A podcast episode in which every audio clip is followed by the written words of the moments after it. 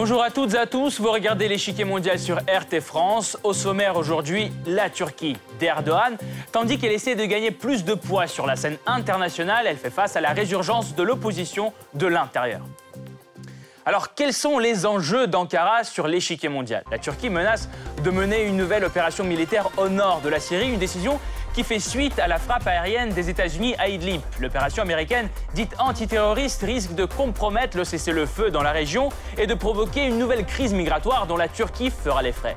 Dans ce contexte de relations tendues avec Washington, Ankara tente de mener une politique plus indépendante à l'international. Elle achète des systèmes de défense antiaérienne S-400 à la Russie, coopère avec le Qatar, fournit des armes au gouvernement al-Sarraj en Libye et enfin verse des millions de dollars aux Palestiniens. Les relations avec l'Union européenne, elles, ne sont pas au beau fixe. Bruxelles vient de couper l'aide financière la Turquie a suspendu les négociations d'intégration à l'Union européenne. Le motif Des forages effectués par des bateaux turcs dans les eaux chypriotes. En réponse, Ankara hausse le ton et menace d'ouvrir aux migrants la porte vers l'Europe.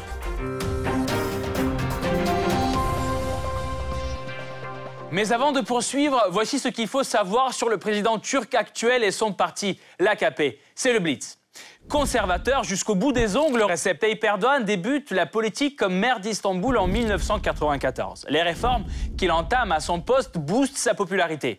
Grand projet d'infrastructure, politique anticorruption et quelques mesures à coloration islamiste. En 2003, il prend les rênes du pays, d'abord en tant que Premier ministre, puis en tant que président en 2014. Son parti, le Parti de la justice et du développement, joue un rôle crucial dans le processus décisionnel du pays. Il détient presque la moitié de tous les sièges au Parlement, 291 sur 600. Son alliance avec deux autres partis, MHP et BPP, lui donne la majorité. L'opposition, quant à elle, ne dispose que de 248 députés. Mais comme le démontrent les dernières élections municipales, son poids se renforce aux dépens de l'AKP. En 2019, le parti d'Erdogan subit un échec cuisant aux élections du maire d'Ankara et d'Istanbul. Dans les deux plus grandes villes turques, ce sont les candidats de l'opposition qui siégeront désormais à la mairie. Activité sur le champ syrien, aide financière aux Palestiniens ou encore soutien militaire au gouvernement al-Sarraj en Libye. La Turquie multiplie les coups de force dans la région. À cela s'ajoute la coopération renforcée avec la Russie en matière de commerce, énergie et défense. Un exemple, l'achat par la Turquie des missiles antiaériens russes S-400, une décision explosive pour un membre de l'OTAN qui porte un coup sévère à des relations déjà bien tendues avec les États-Unis. Question kurde, affaire Bronson, sanctions économiques, les sujets de désaccord sont nombreux. C'est aussi le cas des relations turco-européennes. Bruxelles a suspendu le processus d'adhésion et imposé les premières sanctions contre Ankara. Une réponse au forage mené par des bateaux turcs dans les eaux chypriotes. Alors comment la Turquie réagit-elle aux accusations de Bruxelles? Les choix du président turc à l'international ont-ils un impact sur sa popularité en Turquie. Enfin, quels moyens déploie Ankara pour affirmer son leadership dans la région? Pour répondre à ces questions, nous retrouvons Gérard Chalian, écrivain et spécialiste des relations internationales. Monsieur Chalian, bonjour. Bonjour. Première question. Frappe aérienne américaine dans la région d'Idlib. Indécision avec la zone tampon au nord de la Syrie. Autant de sujets d'irritation pour Erdogan qui menace de lancer une nouvelle offensive en Syrie. Osera-t-il le faire? À mon avis, non. C'est-à-dire que l'opposition des États-Unis, c'est quelque chose de sérieux. Euh, je ne pense pas que M. Erdogan puisse franchir la ligne. C'est excessif.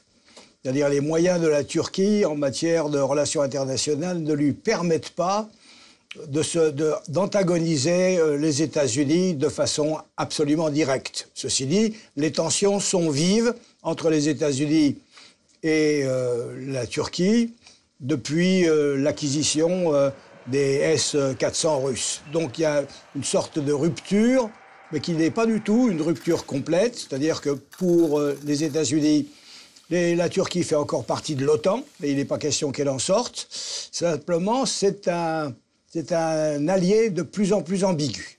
Les relations entre Ankara et Washington restent tendues depuis déjà quelques années. La Turquie renforce ses liens avec euh, d'autres partenaires, comme par exemple la Russie. Vous venez de le dire, l'achat des S-400, par exemple. Coopération aussi en Syrie, projet énergétique, etc.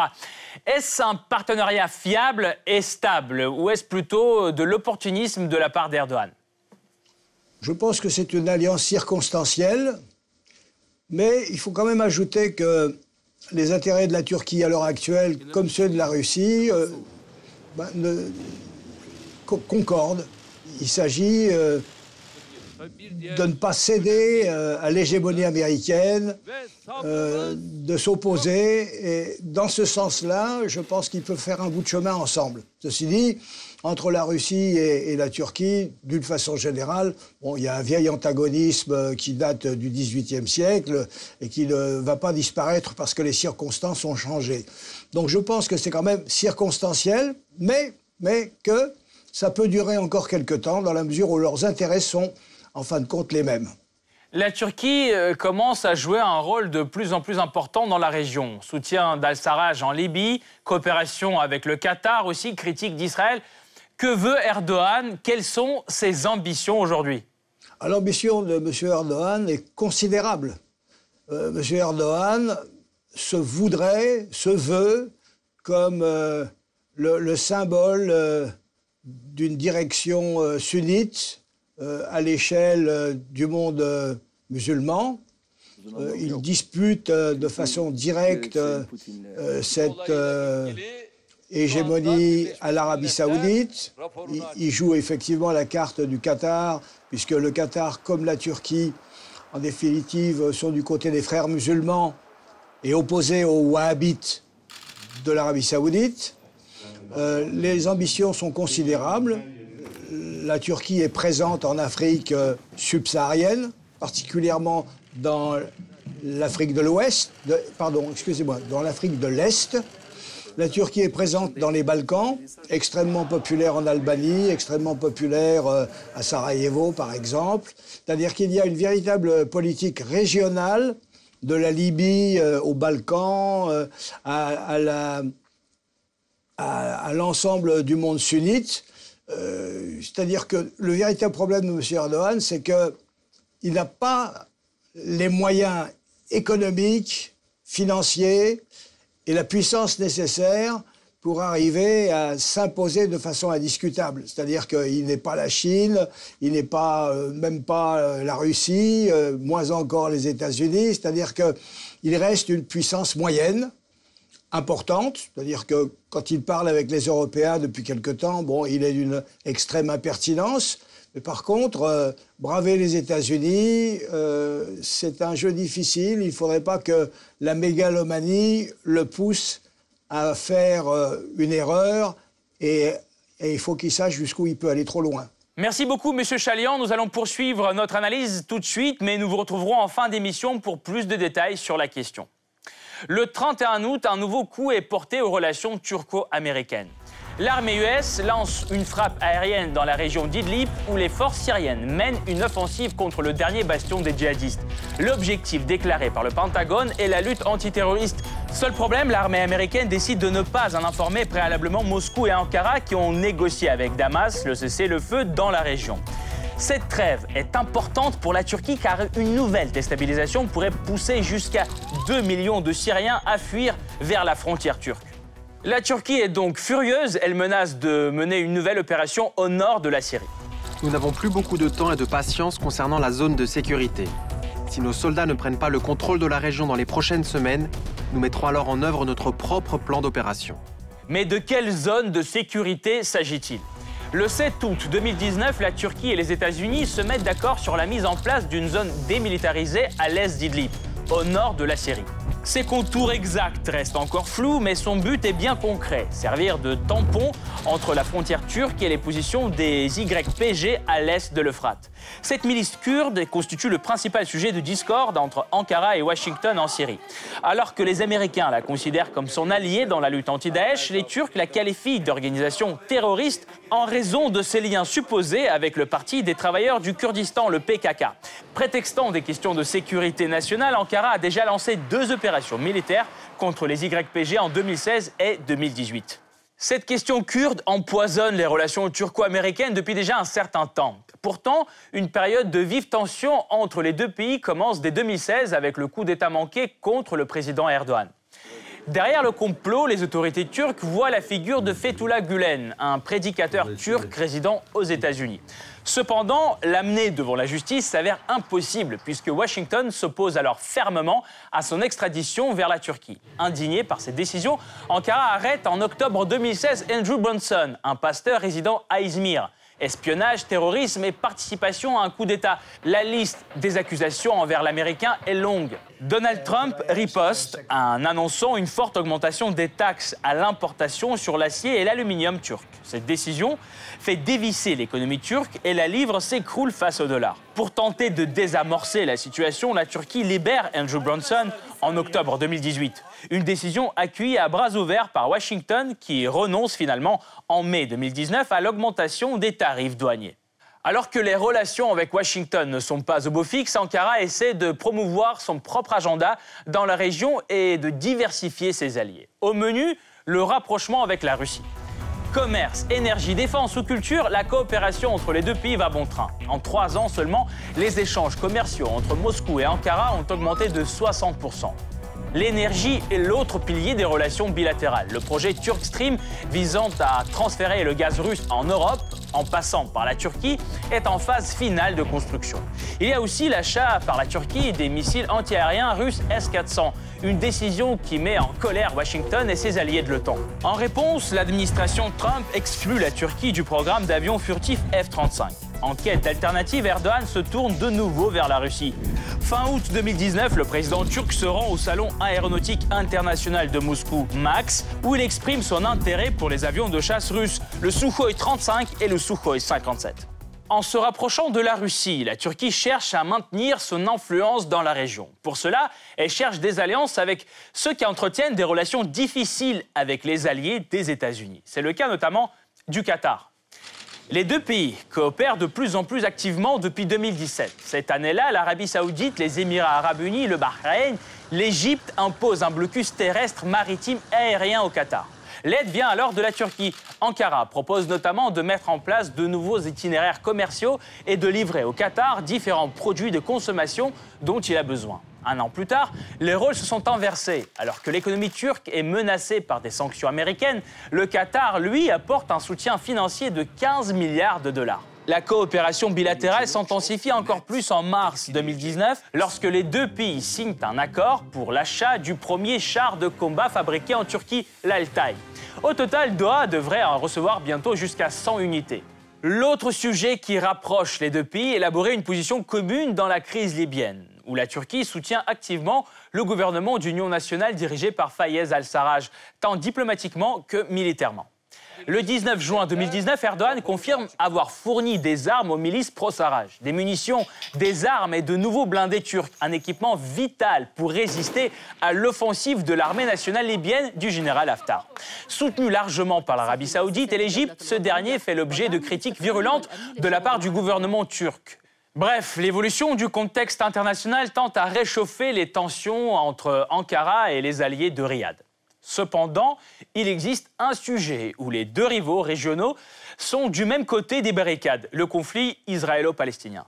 Les tensions entre Tel Aviv et Ankara éclatent de nouveau en mai 2018. Des dizaines de milliers de Palestiniens descendent dans la rue en signe de protestation contre l'inauguration de l'ambassade des États-Unis à Jérusalem.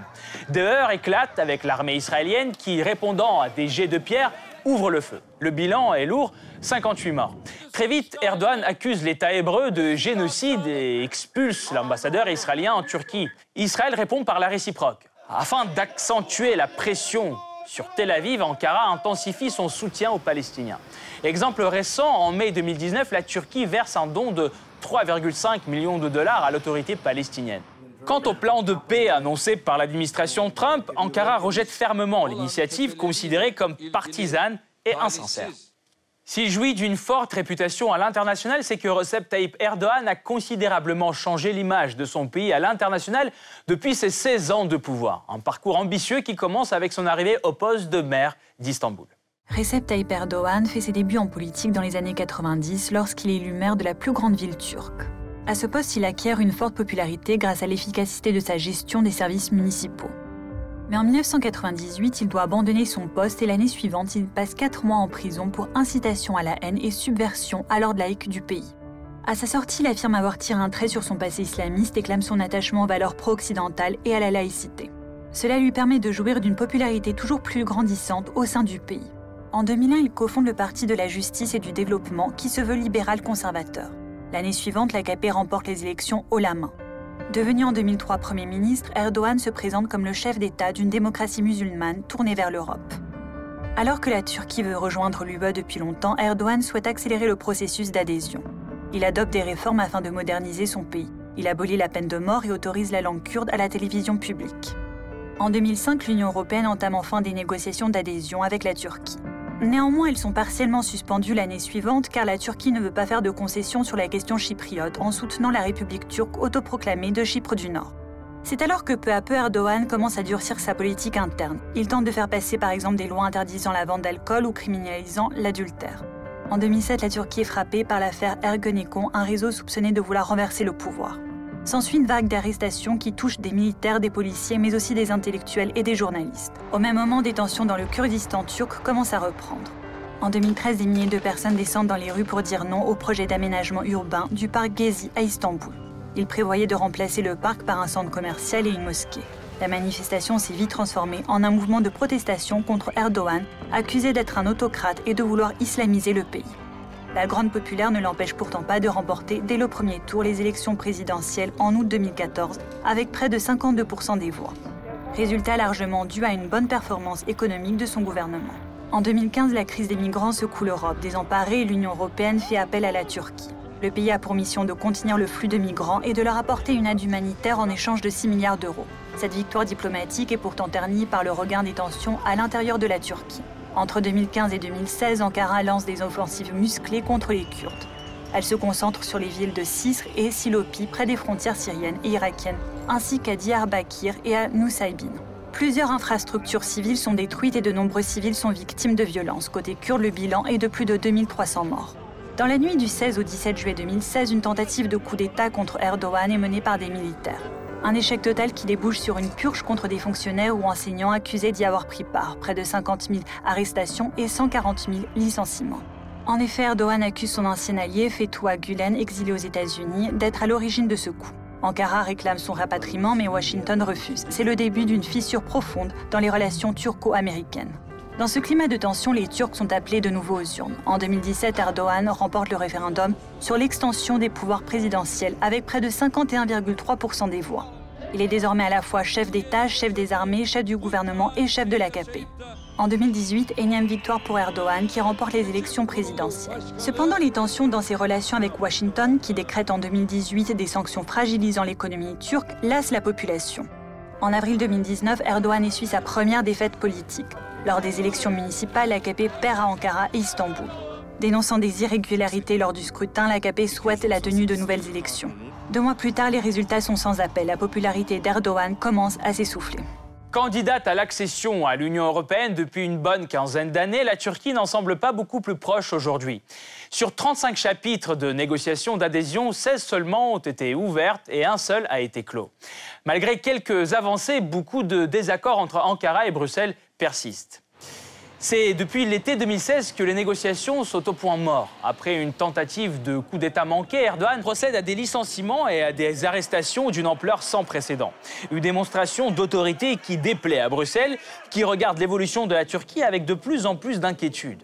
Le référendum, qui avait élargi les pouvoirs du président turc en avril 2017, était déjà apparu comme un signal antidémocratique. En Europe, Erdogan devient le symbole d'une forme de dérive autoritaire, selon par exemple les propos d'Emmanuel Macron, à l'époque candidat à la présidence. Les scandales diplomatiques qui suivront entre Ankara et Berlin ou encore entre Ankara et Amsterdam viendront encore plus noircir le tableau. Mais une dernière goutte d'eau a fait finalement déborder le vase de patience des Européens. En mai 2019, la Turquie a procédé à des opérations de forage de gaz dans les eaux territoriales d'un pays membre de l'UE, Chypre. De quel droit? C'est qu'elle ne reconnaît pas la République de Chypre et estime que ces eaux appartiennent à sa propre zone économique. Par contre, Ankara est la seule à reconnaître la République turque de Chypre du Nord. Sommet de cesser ses explorations et de chercher un compromis, la Turquie refuse. Bruxelles choisit alors d'imposer des sanctions. La décision est rendue mi-juillet 2019. Coupe dans les fonds européens programmés pour la Turquie, pause officielle dans les négociations d'association et dans d'autres dialogues de haut niveau entre l'UE et la Turquie. Bruxelles sort de l'inaction, mais ses mesures restent modérées, au point que pour Ankara, le coup est peu violent et le président Erdogan se montre confiant devant la presse. L'Union européenne qui a annoncé de prétendues mesures ne nous nuit pas à nous, mais à elle-même. Nous poursuivons nos activités d'exploration et nous continuerons à le faire avec une détermination inchangée. Alors pourquoi Bruxelles continue d'agir avec une telle précaution? C'est que l'UE a simplement besoin de la Turquie. Le pays des Ottomans est en quelque sorte un gigantesque bouclier protégeant l'Europe des flux migratoires massifs d'Afrique du Nord. En mars 2016, en pleine crise des réfugiés, l'UE conclut un accord avec Erdogan. Selon ces termes, tous les migrants qui arrivent sur les îles grecques sont renvoyés vers la Turquie. Et pour aider à les accueillir, Bruxelles promet à Ankara 6 milliards de dollars et une suppression prochaine des visas. Après la signature de cet accord, la route préférée des migrants syriens, dite des Balkans, est pratiquement coupée. De 150 000 personnes par mois à l'été 2015, le nombre d'arrivées en Grèce tombe à 3 000 personnes par mois à la mi-2016. À ce jour, à elle seule, la Turquie aurait accueilli au total près de 3,6 millions de réfugiés syriens. Or, ce levier, Ankara l'utilise au maximum. Après l'adoption des sanctions par l'UE, la Turquie se rappelle opportunément que la suppression des visas promise par Bruxelles n'avait jamais eu lieu. Le 22 juillet 2019, elle suspend donc l'accord sur les migrants avec l'Europe. Décision aux conséquences immédiates. Le nombre d'arrivées en Grèce en août double en comparaison avec le mois de juin.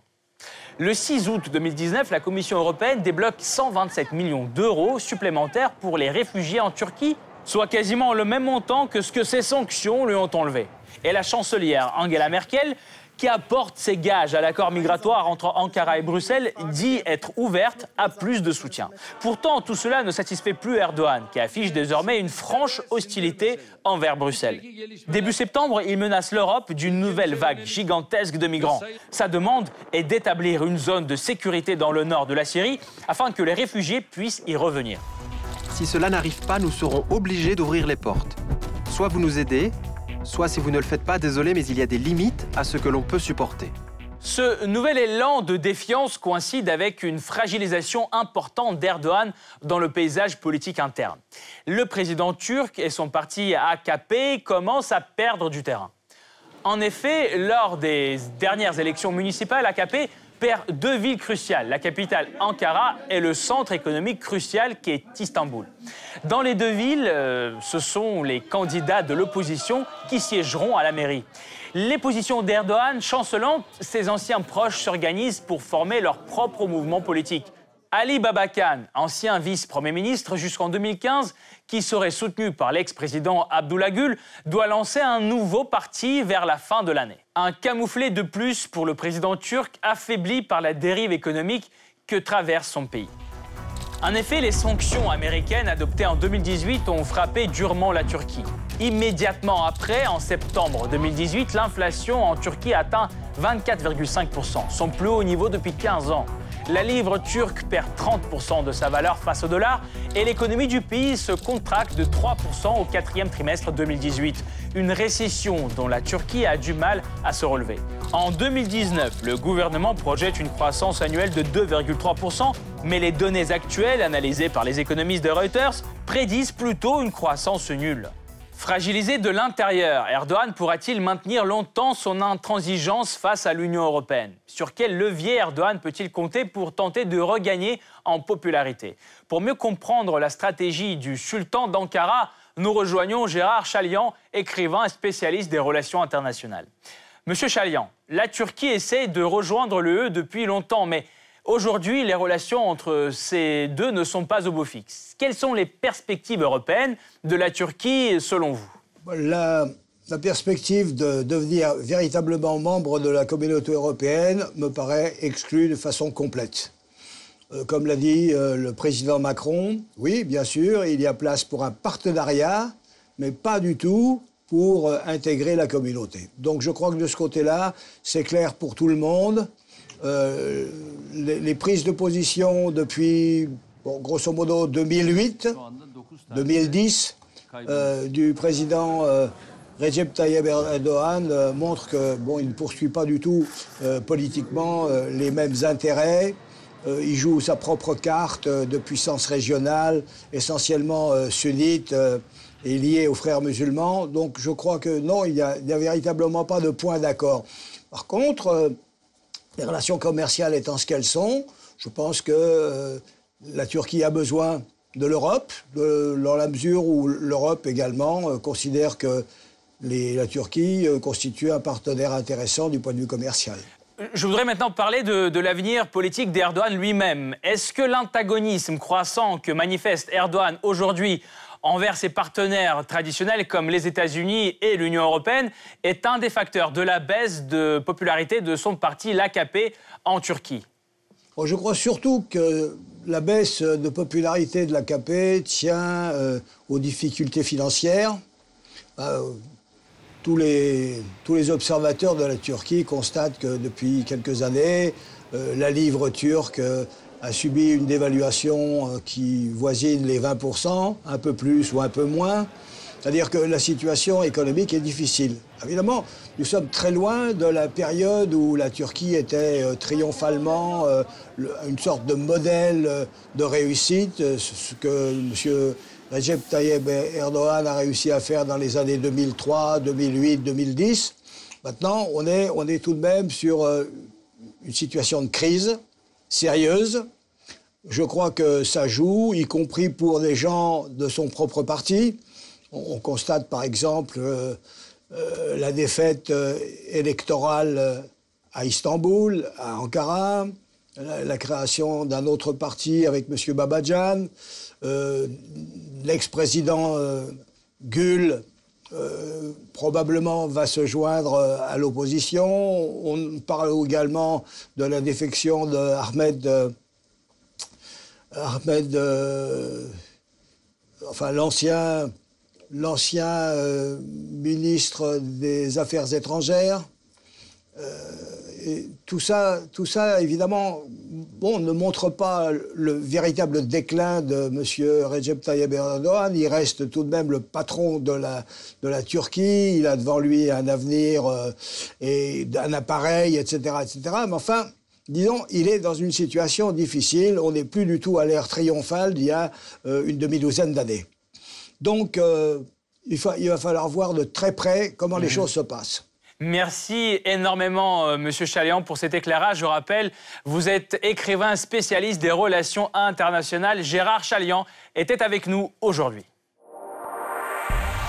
Cette partie-là n'est pas encore terminée. La semaine prochaine, une nouvelle partie vous attend avec d'autres pions sur l'échiquier mondial. À bientôt sur RT France.